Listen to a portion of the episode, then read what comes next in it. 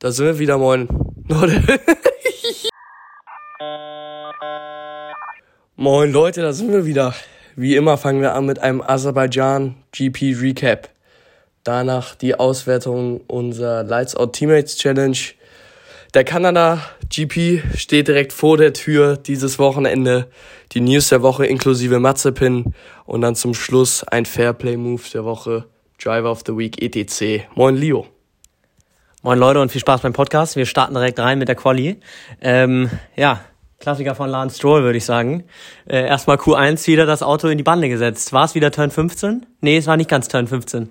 Er ist erst, erst ist er Turn 11 in die Bande reingefahren, dann ist er nochmal raus, reversed, ne? Und dann ist er aber nochmal rechts, dann ist er rechts nochmal weg. Also es war wirklich, wirklich äußerst schlecht. Dafür aber wenigstens Sepp gut. Dafür Sepp Q3 gepackt, sind wir happy mit, oder?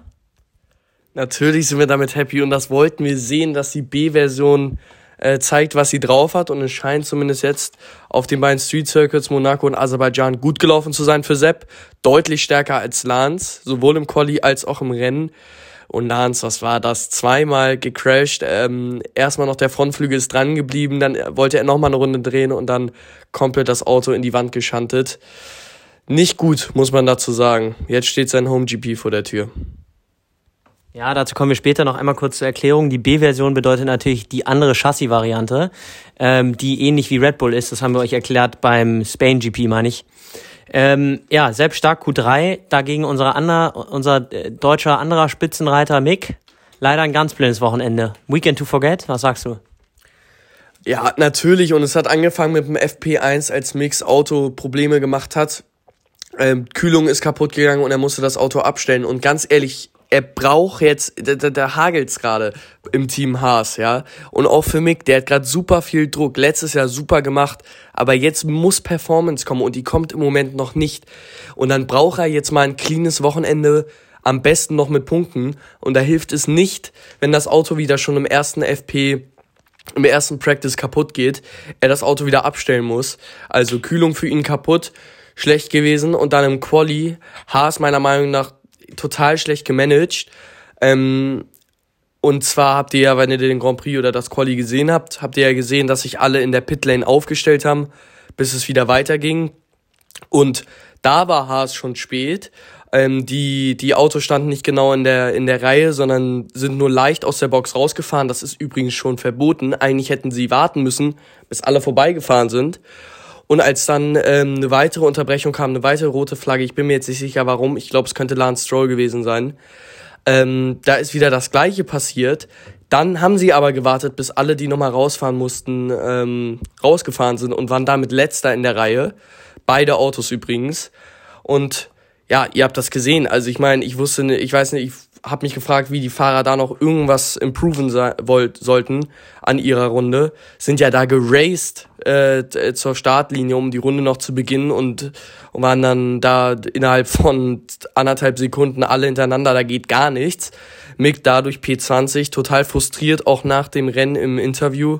Und äh, Magnussen auch im Q1 raus, ich glaube 16. Das ist natürlich bitter und vor allem Haas, wir wissen es, haben noch keine Upgrades gebracht zu den Autos. Ob das die richtige Strategie ist, äh, ob es richtig ist, ein großes Upgrade dann zum Frankreich GP zu bringen, aber dafür jetzt erstmal noch nichts, stellt sich heraus, bisher Haas machen zu wenig aus ihrem Potenzial und äh, es hagelt und es kriselt im Team, innerhalb des Teams.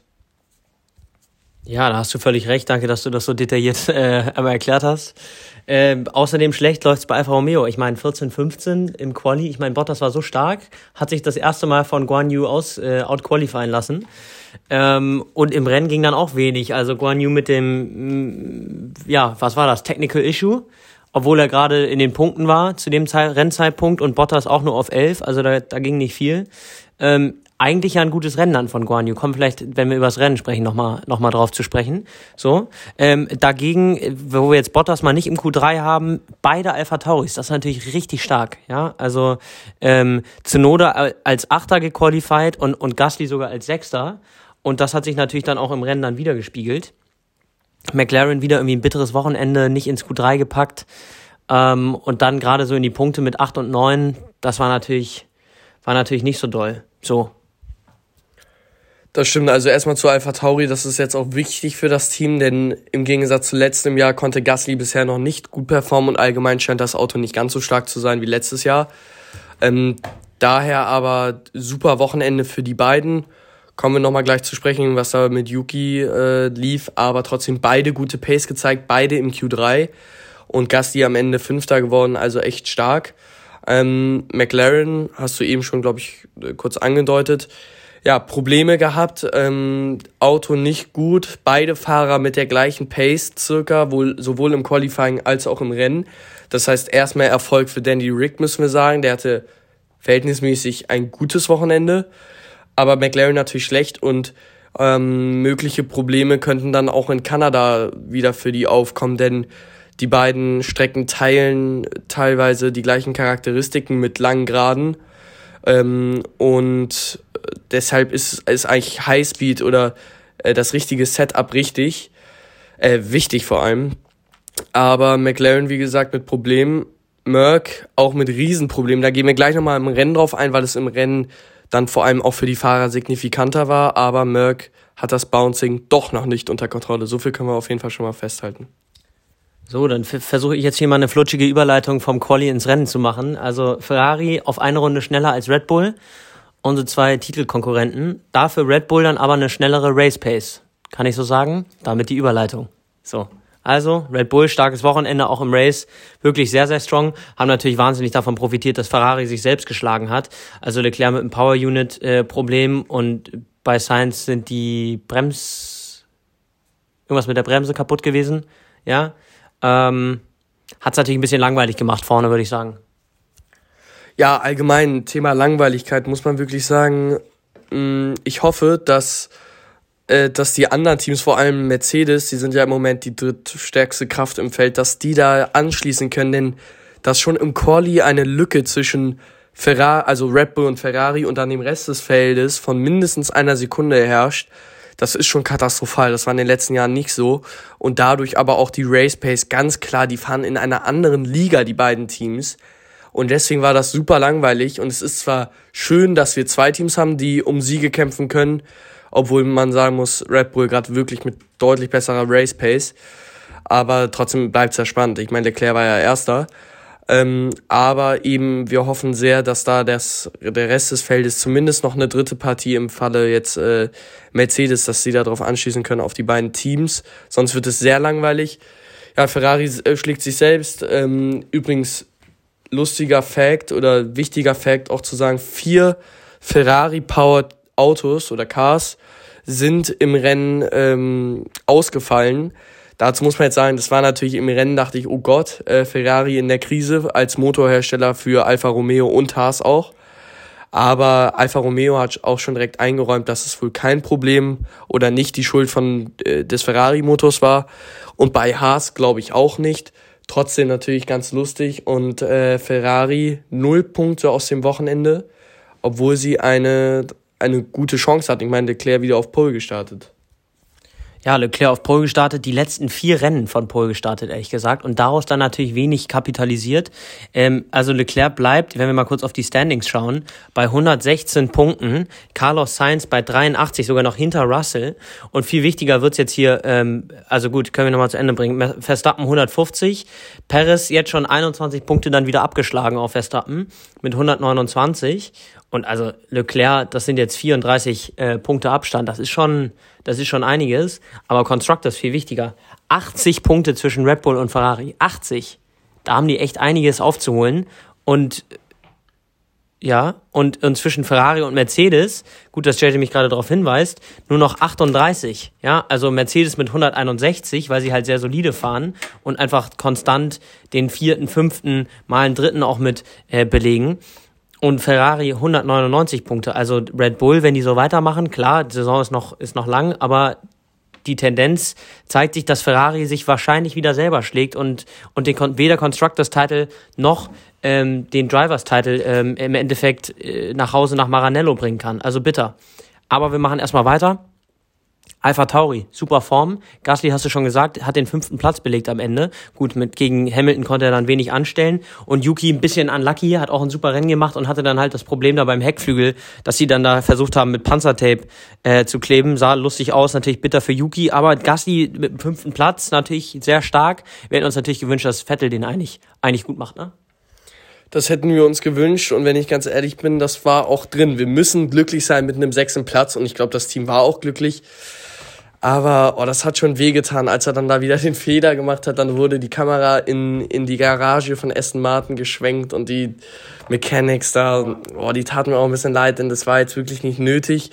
Äh, Seppa hatte super Pace, konnte mit Hamilton mithalten, beziehungsweise war ja vor Hamilton nach dem Pitstop, super Pitstop übrigens von Aston Martin und war dann schneller, weil Aston Martin eine super ähm, Maximalgeschwindigkeit, also super schnell auf den Geraden sind. Dadurch konnte er Hamilton hinter sich halten und vor sich Ocon, der noch boxen musste, war schneller als er. Und dann auf der zweiten DRS-Zone nach Turn 2 wollte Sepp ihn überholen und hat eben den Fehler gemacht. Ich glaube, er dachte, Ocon fightet härter, hätte ich auch gedacht, aber Ocon war wirklich er hat, hat aufgegeben praktisch und hat gar nicht versucht, nochmal zurückzukämpfen, weil er wahrscheinlich wusste, das ist gar nicht sein Fight. Äh, Sepp aber auf jeden Fall denkt, Ocon fightet nochmal zurück, wird vielleicht ein bisschen hektisch, ähm, bremst spät und denkt, okay, der kommt jetzt links rein, lockt ab und geht in die Auslaufzone. Der Save danach war natürlich hervorragend. Also hat, ich glaube, äh, nur sieben Sekunden verloren, aber das waren die sieben Sekunden dann am Ende auch zu Gasly. Und vor allem dadurch konnte er zum Beispiel nicht nochmal boxen. Hamilton hat sich ja nochmal frische Reifen geholt. Das heißt, im Zweifelsfall hätte er auch Hamilton holen können, denn er war ja auch vor Hamilton. Also nicht ein, nicht ein einwandfreies Rennen, auch kein einwandfreies Wochenende. Auch im Qualifying gab es einen kleinen Fehler von Sepp, ähm, der auch nicht nötig war. Da hatte er aber Glück. Dennoch super. Ähm, für Kanada sehen wir auch großes Potenzial für Aston Martin und für Sepp. Wir hoffen natürlich, dass Lance auch vielleicht mit den, in den Punkten mitmischen kann. Aber wir können davon ausgehen, dass Aston Martin auch wieder stark sein wird oder verhältnismäßig stark sein wird an diesem Wochenende. Jedoch, Vettel zeigt sich immer noch skeptisch, denn auch er sagte, ähm, das waren jetzt zwei Stadtkurse, Monaco, wo er ja auch Super Pace hatte, und ähm, Aserbaidschan, Stadtkurse, wie wir auch schon mal gesagt haben, das Auto macht nicht den Unterschied, sondern der Fahrer. Ähm, deswegen müssen wir da abwarten. Und da, jetzt kommt erstmal noch Kanada. Also der nächste klassische, die nächste klassische Rennstrecke, das nächste klassische Rennwochenende wird dann Silver, Silverstone, wo übrigens neue Upgrades wohl für Vettel kommen werden. Aber da zeigt sich dann tatsächlich, wie stark die B-Version dann letztendlich ist. In Spanien zum Beispiel war sie nicht gut. Ja, okay. Ähm, zwei Sachen, die wir jetzt hier noch äh, kurz zum Rennen sagen können. Teamorders von Red Bull wieder. Verstappen an Paris vorbei. Gut, er hatte auch, äh, also Do Not Fight wurde, wurde Paris gesagt vor Turn 1. Ähm, hat ihn dann auch vorbeigelassen. Also Verstappen eindeutig der Schnellere an dem Tag. Aber kann der Vorrang vielleicht im Vertrag feststehen? Hat sich Jos Verstappen vielleicht deswegen auch so aufgeregt? Ja, das war tatsächlich eine Sache, die Ralf Schumacher äh, gesagt hat. Äh, ein Mann, der jetzt wirklich sich da total auskennt. Ich weiß jetzt nicht, inwiefern er das ernst gemeint hat, aber als ein Witz hat sich das jetzt nicht angehört.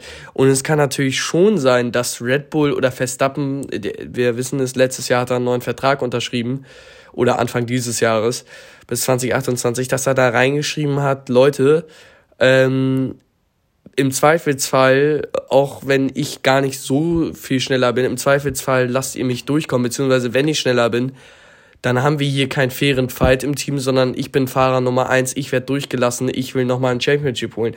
Kann auf jeden Fall sein, natürlich, ich glaube, Red Bull würde nach letztem Jahr, nachdem er den Titel geholt hat, alles tun, um ihn zu halten und vor allem um, um ihn äh, bis 2028 so lange noch zu halten zu können, vertraglich. Ähm, deswegen, das ist natürlich interessant. Wahrscheinlich eine Sache, die wir nie erfahren werden, denn Red Bull wird immer damit argumentieren, der, der schnellere ist, äh, kriegt den Vorrang. War in Monaco tatsächlich so, Perez wurde bevorzugt, aber wieder Team Orders. Ich möchte mal wieder einen schönen internen Fight bei Red Bull sehen, so wie das früher war mit Vettel und, und Weber 2010, wo auch mal die Team Orders nicht befolgt wurden. Äh, das ist so ein bisschen das, was ich mir noch wünsche. Ja, ich wünsche mir auch natürlich, dass sich der Titelfight zwischen Perez und Verstappen nochmal richtig, dass der nochmal richtig hitzig wird. Und wenn sowas dann in den letzten paar Rennen entschieden wird, dann muss man dann natürlich als Fahrer auch egoistisch sein. Vor allem auch Perez, weil der so die Teamkarte spielt. Aber wenn er die Chance hat, als erster Mexikaner mal World Champion zu werden, dann musst du auch am Ende an dich selber denken. Da kannst du dann nicht sagen, ja gut, dann lasse ich dem jetzt den Vorrang. Also das wird auf jeden Fall noch zum Ende der Saison äh, spannender. Ähm, vielleicht wird's noch richtig knackig, wir werden sehen.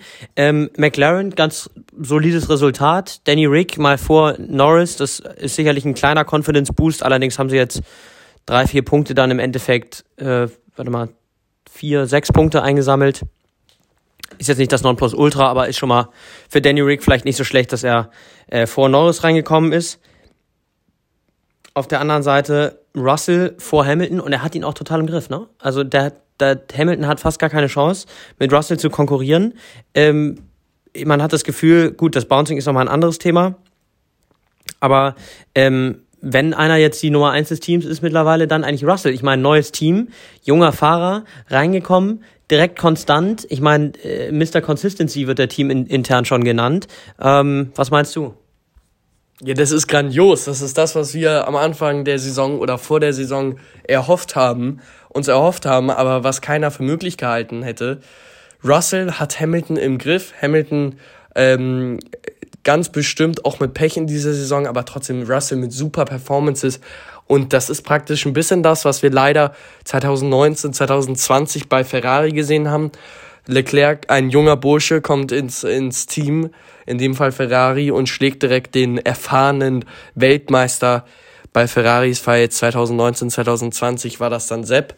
Ähm, das hat uns natürlich nicht gut gefallen, aber tatsächlich Mercedes, ähm, da ist das, da bahnt sich das auch an, dass Russell das auch bis zum Ende des der Saison ähm, ähm, so durchhalten kann und Hamilton im Griff hat. Aber eine Sache muss man natürlich sagen. Hamilton hat noch schwer zu kämpfen mit dem Bouncing. Das haben wir zum Beispiel in Aserbaidschan nochmal sehr, sehr gesehen. Russell jedoch scheint da, scheint da gar keine Probleme mit zu haben. Entweder hat das mit seinem Setup zu tun, beziehungsweise ehrlich gesagt hat es ganz bestimmt mit seinem Setup zu tun, denn die haben verschiedene Setups gefahren. Ähm, und Russell hat natürlich äh, in dem Fall das Bessere bekommen, es hat besser funktioniert.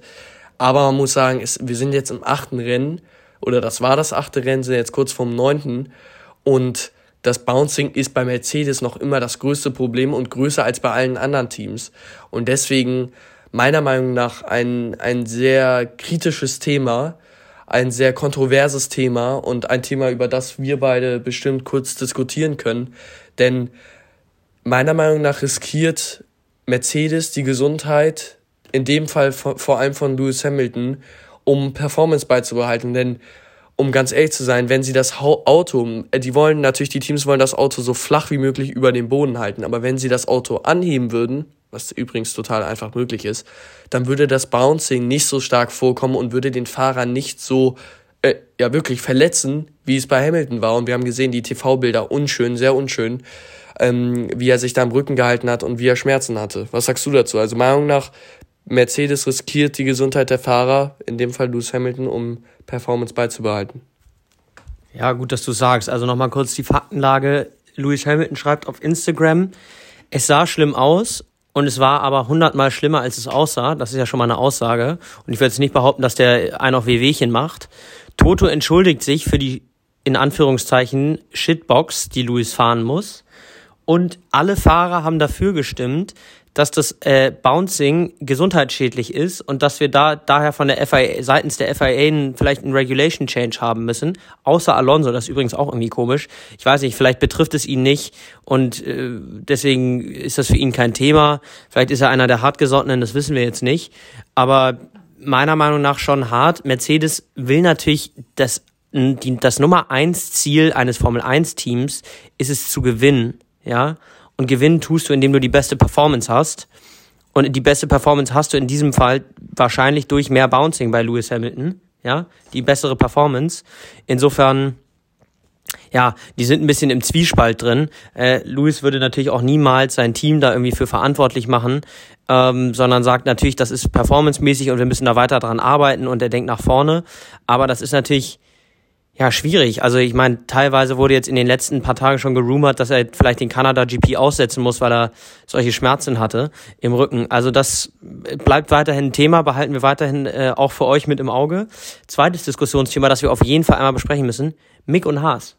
Da ist ja richtig, da war ja richtig, äh, richtig Feuer in der ganzen Nummer. Hat angefangen wahrscheinlich meiner Meinung nach nach dem Monaco GP oder beim Monaco GP noch, wo Günther Steiner Druck auf Mick aufgebaut hat, indem er gesagt hat, ja, so ein junger Fahrer, der so viele Unfälle baut, das sollte er jetzt mal lieber lassen. Äh, zu Recht, meiner Meinung nach, hat Toto dann auch gesagt, ja, also auf seinen Fahrer sollte man eher in Schutz nehmen und aufbauen, erst recht, wenn er so jung ist, anstatt ihn dann irgendwie runterzumachen öffentlich.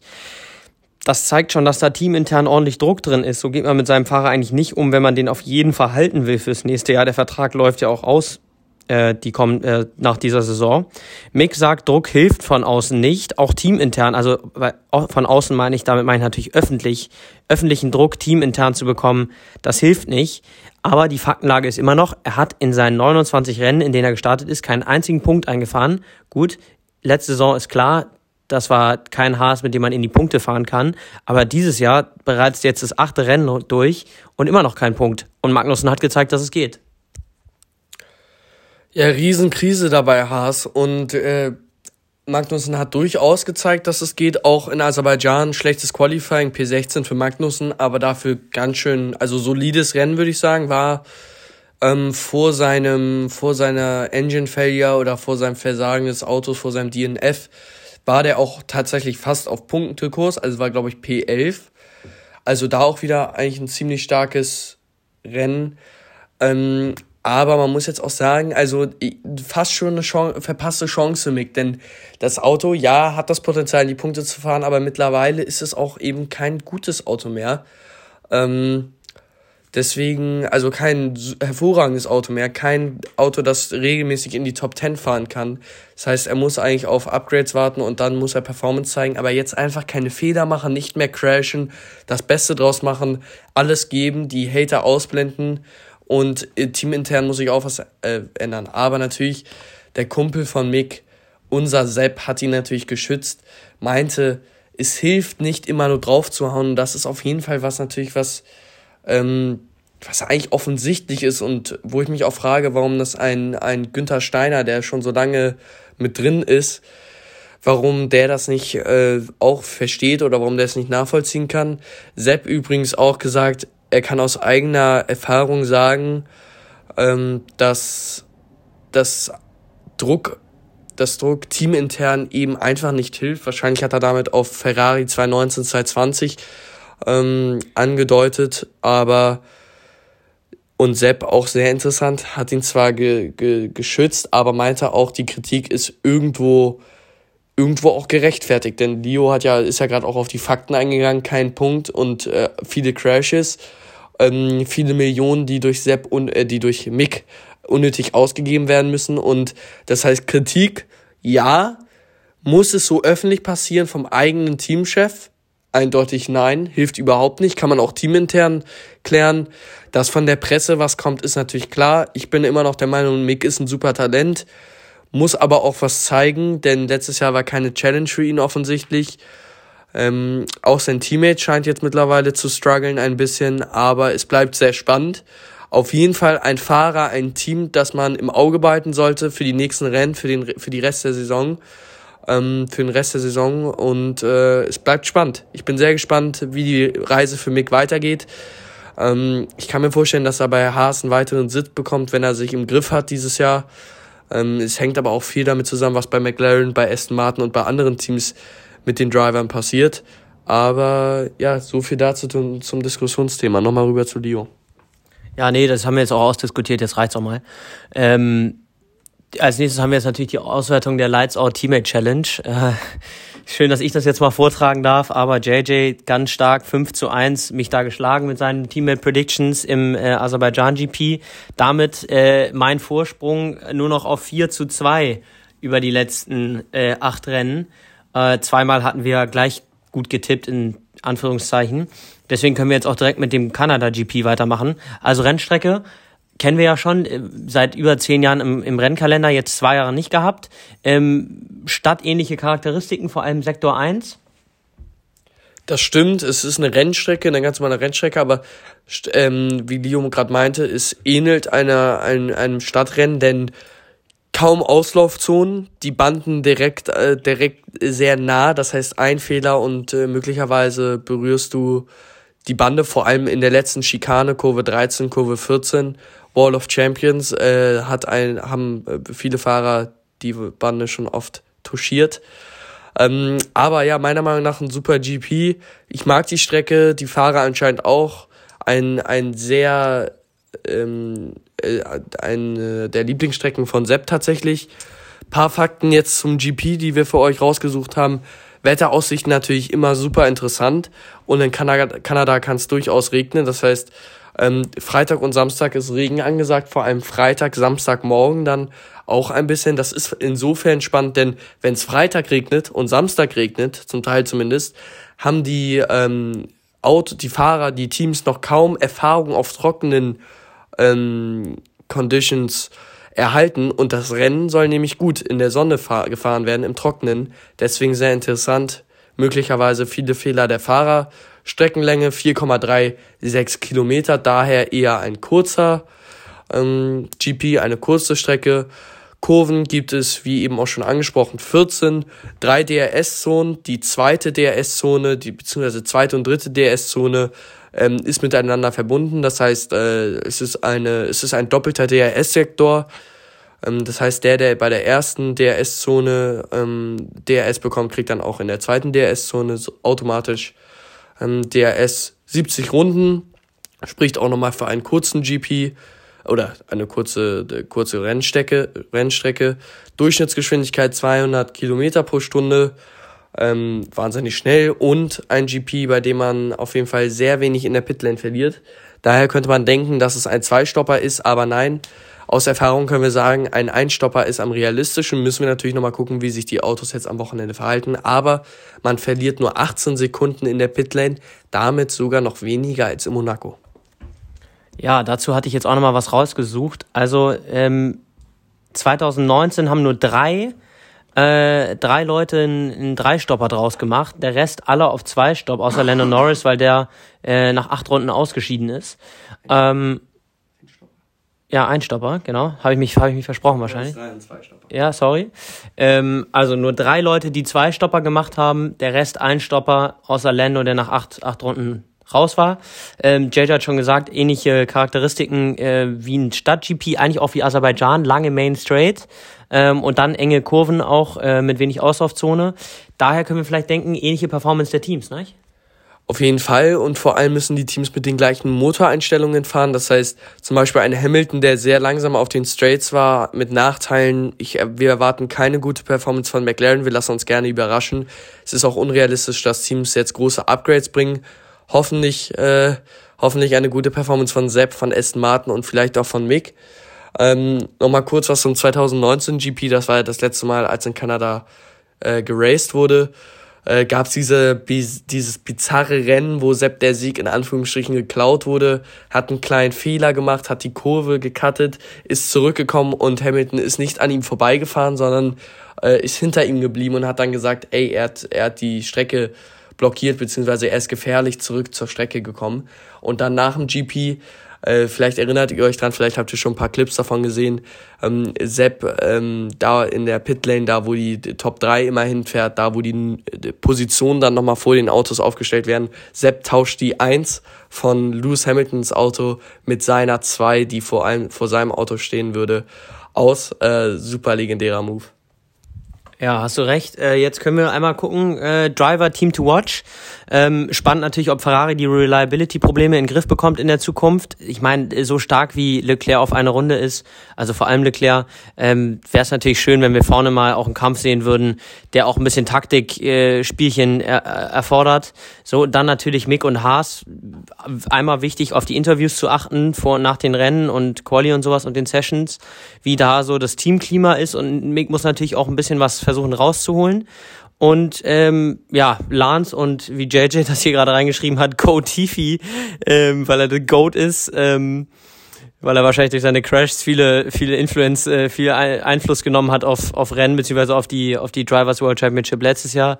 Also Home GP von äh, Latifi und Lance Stroll.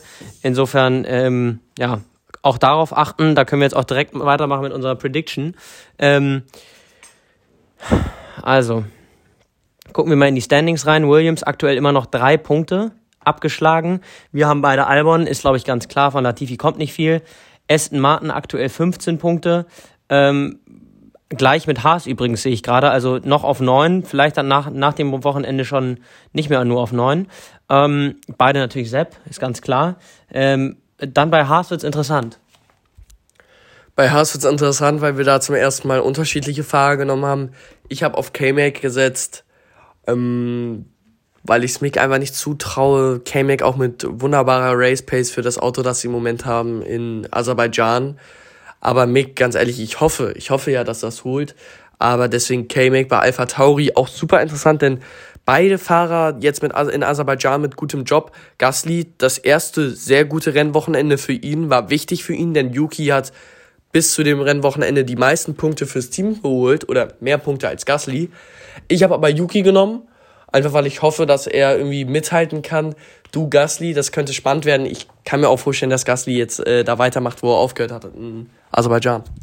Ja, ähm, sehe ich auch so. Also Gasly ist eigentlich der stärkere von den beiden aktuell. Ich hoffe jetzt, dass er zu seiner Form, die er letztes Jahr hatte, ein bisschen zurückgefunden hat. Alpine ganz klar bei der Alonso, den sehen wir einfach momentan vorne. Alfa Romeo wird es wieder ein bisschen spannender. JJ geht mit der sicheren Bottas-Variante. Ich habe irgendwie, ich sage jetzt einfach mal Bauchgefühl technisch, äh, Guan Yu mir da rausgegriffen. Äh, McLaren glauben wir beide, dass Norris wieder die das Team anführen wird. Der wurde ja auch ein bisschen zurückgehalten letztes Mal. Also es waren ja auch Team-Orders, da hat er gesagt, komm, wir sind happy mit dem Teamergebnis und lass Danny jetzt den einen Punkt mehr haben oder die zwei Punkte mehr haben, damit er auch ein bisschen Confidence-Boost hat. Aber das ist ja auch unnötig, wenn sich McLaren da ähm, selber dann in den Fuß beißt durch noch einen unnötigen Fehler zum Ende hin. Mercedes haben wir auch bei der Russell, das ist auch einfach die Variante, mit der man momentan gehen muss. Ähm, bei Ferrari haben wir beide auch Charles, wie wir sehen. Ich, Carlos performt einfach nicht und ich meine, wenn, wenn einer Unglück hat, dann haben, glaube ich, beide sozusagen Unglück. Ähm, deswegen gehen wir beide mit Charles und äh, bei Red Bull wird es nochmal spannend. Bei Red Bull auf jeden Fall. Du gehst mit Perez, ich mit Verstappen und mittlerweile finde ich das wirklich fast schon 50-50, wer da das holt. Denn Perez war in Aserbaidschan wirklich klasse, hatte das ganze Wochenende, fast das ganze Wochenende, bessere Pace, in allen Practices besser, ähm, im Qualifying Zweiter gewesen, Verstappen nur Dritter. Und im Rennen auch super am Anfang Erster, aber dann leider Verstappen schneller. Also da hat sich irgendwie ähm, Verstappen erholt und war dann doch noch schneller. Hat er natürlich gezeigt, was er drauf hat. Deswegen Verstappen noch immer Nummer 1 Fahrer. Aber Perez mit super Pace, viel knapper als letztes Jahr. Und ähm, vor allem im Quali sehe ich da super Chancen auch für Perez ähm, vor Verstappen zu kommen. Ja, so viel zu unserer Teammates Prediction. Ich hoffe natürlich, ich kann das holen und auf 4-3 verkürzen. Genau. Ich checke hier nochmal kurz, ob die Aufnahme auch weiter läuft, weil wir hier in ein dunkles Handy reinreden. Ähm, dann haben wir die News der Woche und es fängt ganz bizarr an. Mazepin hat äh, sich äh, bei russischen Medien geäußert und hat gesagt, er will unbedingt in die Formel 1 zurück, wird die erste Chance nutzen. Unserer Meinung nach komplett lost. Ja, also A hat er weder Performance gezeigt, die es in irgendeiner Form rechtfertigen würde, den in der Formel 1 zu haben. B stehen andere Leute in den Startlöchern, wie zum Beispiel Piastri, der äh, allemal besserer, talentierterer, nicht besserer, aber talentierterer Fahrer ist. Ja, der bringt vielleicht nicht so viel Geld mit, aber äh, Haas würde ihn auch nicht wieder zurücknehmen. Die haben ja gerade Ural Kali und ihn sozusagen rausgeschmissen. Er hat auch gesagt, er hat keine Nachricht mal von irgendeinem alten ähm, ähm, ja, Mitarbeiter bekommen. Müssen wir jetzt alle mal Bubu machen, so. Aber ähm, da haben wir natürlich gar kein Mitleid mit und wir denken auch nicht, dass wir ihn in nächster Zeit dann wieder in der Formel 1 sehen werden. Er hat dann gesagt, er nimmt sich äh, Magnussen als Vorbild, der auch spontan wieder zurückgekommen ist und hat auch gegen Mick ausgeteilt, hat gesagt, ähm, die Rennperformance spricht, aktu spricht aktuell für sich selber. Also er teilt aus gegen sein ehemaliges Team, gegen seinen ehemaligen Teamkollegen. Unserer Meinung aber immer noch komplett lost, dass er da wieder rein will. Absolut richtig. Ähm, so viel zu Mazepin. Dann ähm, haben wir ja auch schon mal angesprochen, dass es für viele Teams ähm, Probleme gibt ähm, mit dem Budget, denn viele Teams erwarten, dass sie zum Ende hin der Saison ähm, das Budget überschreiten werden und bisher sind aber die Strafe oder die Strafen, die die Teams dann erwarten, wenn das passiert, noch immer nicht klar. Daher Es wird erwartet, dass eine baldige Entscheidung dort getreffen, getroffen wird. Es wird natürlich sehr spannend zu sehen, was für eine Strafe gibt es. Werden die Teams möglicherweise für ein Rennwochenende ausgeschlossen? Das wäre auch ein äh, First Time für die Formel 1, würde ich mal sagen. Viele Teams aber noch immer sind dafür, dass ähm, das Budget erhöht wird, denn durch die Pandemie sind viele Kosten erhöht worden, vor allem im Transport und in der Energie. Das heißt, ähm, viele Teams haben uner unerwartete hohe Kosten, die sie begleichen müssen natürlich, aber die sie nicht begleichen können, wenn das Budget nur dort bleibt, wo es gerade ist. Deswegen da bleibt es spannend. Natürlich wieder die großen Teams, äh, die das wollen, aber Toto Wolf sagt, sie wollen alle Teams mitnehmen und wollen eine faire, faire, faire, einen fairen Beschluss für alle finden. Bleibt gespannt. Ähm, wir halten euch auf dem Laufenden auf Insta und natürlich aber auch dann im Podcast, wenn, wenn mal eine Entscheidung getroffen wird. Ja, und wo es auch spannend bleibt, ist bei Daniel Ricciardo in der Vertragssituation. Ähm, er hat eigentlich ja einen Vertrag bis 20, inklusive 2023, also für nächstes Jahr. Es wurde jetzt viel hin und her diskutiert, ähm, ob es da Änderungen gibt, ob McLaren eine Ausstiegsklausel hat, ob er eine Ausstiegsklausel hat. Ähm, letztens hat ähm, jetzt Zach Brown, CEO von McLaren Racing, gesagt, mal sehen, wie Daniel Rick weitermachen will. Also es klingt so, als wäre er der Einzige, der sozusagen die Reißleine ziehen könnte, er, Daniel Ricciardo, von sich aus und dass McLaren dann nicht den Ausstieg äh, wählen kann. Ich habe noch mal kurz ein paar Fakten für euch zusammengetragen von der laufenden Saison bei McLaren. Dreimal nur ins Q3 geschafft, einmal Retirement, also DNF, did not finish. Bester Finish bislang sechster Platz, elf Punkte nur, ja, und aktuell, aktuelle Position in der Weltmeisterschaft Elfter. Das sind natürlich alle Stats, die sich McLaren nicht gewünscht hätte. Ja, ähm, also da ist nicht viel, ähm, da kommt nicht viel bei rum. Ich, die Stats könnten jetzt von letzter Woche sein. Vielleicht müssen wir die nochmal kurz aktualisieren. JJ googles gerade. Ähm, hast du kurz die? Ich sehe es, Daniel Ricciardo 15 Punkte aktuell und 13. in der Weltmeisterschaft, also noch schlechter. Ähm, ja, auch kein Q3 gepackt, also das bleibt gleich. Ähm, heißt Finish immer noch Sechster, also das ist nicht wirklich doll. Äh, also es klingt vielleicht so, als wäre er der Einzige, der die Reißleine ziehen könnte. Das wäre natürlich spannend, wenn er gehen würde. Geht Gasly dann vielleicht zu McLaren? Ähm, ein, ein Team, wo das jetzt nicht so ein Tochterteam ist wie von Red Bull oder Alfa Romeo jetzt von Ferrari zum Beispiel, sondern äh, ja ein richtiges eigenes Team, ähm, wo er dann natürlich vielleicht nicht die Nummer eins wäre, wo die er jetzt ist, ganz klar bei Alpha, Alpha Tauri, aber das wäre natürlich nochmal ein Step up sozusagen. Das wäre nicht in ein ähnliches Team, sondern in ein höheres Team reinzusteigen. Dazu muss er aber in, zu seiner Form von letzten Jahr auf jeden Fall zurückfinden. Und was ich auch gehört habe, ist, dass sein Fahrstil ähnlich ist wie der von Daniel Ricciardo. Also Daniel Ricciardo jetzt rauszuschmeißen, um dann jemanden reinzuholen, der ein ähnliches Problem hat mit dem Auto oder einen ähnlichen Fahrstil und demnach dann ähnliche Probleme haben würde, bleibt alles offen. Und dann ist er natürlich noch ein riesen Fragezeichen hinter Piastri. Also ähm, ich würde jetzt mal spontan vorschlagen, wir machen zur gesamten Vertragssituation einen Sonderpodcast nächste Woche. Könnt ihr euch merken, machen wir Mittwoch oder Donnerstag, kommt er raus, vielleicht zum Wochenende hin, weil wir ja keinen GP haben fürs nächste Wochenende. Ähm, zu der gesamten Vertragssituation, wie sieht's bei wem aus? Wer kriegt wie viel Geld auch noch dazu? Das wollten wir auch nochmal mit reinhauen. Und dann räumen wir das alles mal auf, das ganze Thema. Was hältst du davon? Finde ich eine super Idee. Ähm, auf jeden Fall ein sehr interessantes Thema. Also, ähm, ja, super Idee von dir. Finde ich super. Ja, danke. Dann führe ich meinen Monolog hier auch mal gleich weiter. Ähm, als letztes fehlt jetzt hier nur noch Fair Play Move, Driver of the Week, Loser of the Week. Also ziemlich fair fand ich das Sepp nach seinem Rennen. Äh, super Finish. Und das erste, was er macht, ist, er fragt, wo die Ferrari geblieben sind. Also er hat nach der Reihenfolge gefragt. Ferrari nicht da, hat er gefragt, was mit den Ferraris und was ist mit Mick. Finde ich ziemlich fair. Ja, natürlich, das ist unser Sepp, so kennen wir ihn, Ehrenmann und hat, äh, also hat sich um seinen Freund gesorgt, Mick in diesem Fall, hat natürlich gehofft, dass er vielleicht in die Punkte gefahren ist oder zumindest Top 12, Top 11. Ist aber im Endeffekt nicht so passiert. Und auch ähm, die Ferraris hat ihn bestimmt interessiert, was sein altes Team so alles falsch macht. Ähm, Anti-Fairplay, ist dir was aufgefallen, habe ich gesehen? Ja, mir ist aufgefallen, äh, Albon hatte sich beschwert im Qualifying im Q1, wo äh, Alonso kurz vor Kurve, Kurve 15, nach Kurve 14 äh, abgebremst hat, aber dann ganz lange gewartet hat, bis er sich entscheidet, ob er den Track noch weiterfährt, also Kurve 15 nimmt oder in die Auslaufzone fährt und dann aber ganz langsam sich ganz am Ende noch in die Auslaufkurve, äh, Auslaufzone da entschieden hat, sodass Albon seine, seine äh, Runde abbrechen musste. Ja, das war natürlich ein total smarter Move von Alonso, denn Ähm, er war zum, er war einer der Fahrer at risk, beziehungsweise hätten alle hinter ihm sich noch, hinter ihm sich nochmal verbessert, dann wäre er rausgeflogen. Und dadurch, dass er in die Auslaufzone fährt, gibt's eine Yellow Flag und alle müssen runterbremsen.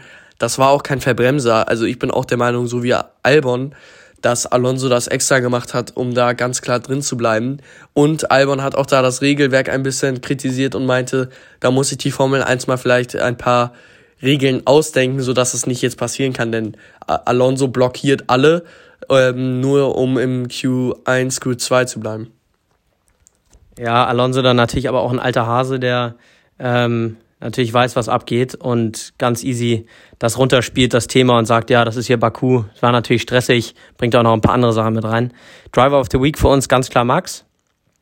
Ähm, und ähm, ja, Loser of the Week ganz klar Ferrari, meiner Meinung nach. Loser of the Week Ferrari stimme ich zu. Driver of the Week Max. Ja, muss man glaube ich nehmen, wenn äh, wenn wir unter Betracht ziehen, dass er von 3 auf 1 gefahren ist, aber auch Gasly hat verdient. Ähm, eine kleine Sache nochmal. Vielleicht macht ihr euch mal ein paar Gedanken oder ähm, bildet euch mal eine Meinung zu Williams. Denn wenn wir mal ganz ehrlich sind, die haben bisher ein katastrophales Jahr. Ähm, nach letztem Jahr haben sie gehofft, dass sie an, anknüpfen können an ihr, an ihre gute Performance, an ihre Verbesserung. Das ist bisher nicht so. Vielleicht haben sie nicht die Fahrer, vielleicht auch oder bestimmt auch nicht das Auto. Deswegen, ähm, deswegen guckt doch einfach mal auf Williams. So, 40 Minuten. Es hat mir mal, mal wieder sehr viel Spaß gemacht. Vielen, vielen Dank, Leute. Guckt auf Insta vorbei. Vor allem dieses Wochenende zum Rennwochenende. Ähm, F Lights Out F1 Podcast. Ähm, ja, bis zum nächsten Mal. Ich freue mich. Nächste Woche einschalten, um mehr über die Vertragssituation in der Formel 1 zu erfahren. Genau, Leute, also wir hoffen natürlich, dass es euch Spaß gemacht hat. Ähm, wir freuen uns wirklich, dass der G äh, Canada GP wieder dabei ist jetzt im Rennkalender und freuen uns natürlich wieder, wie immer, auf ein, auf ein riesen Rennwochenende mit euch. Also gehabt euch wohl. Ähm, wir sehen uns auf Instagram übers Wochenende und dann ab nächster Woche natürlich wieder live überall, wo es Podcasts gibt. Vielen Dank. Ciao, ciao. Tschüss.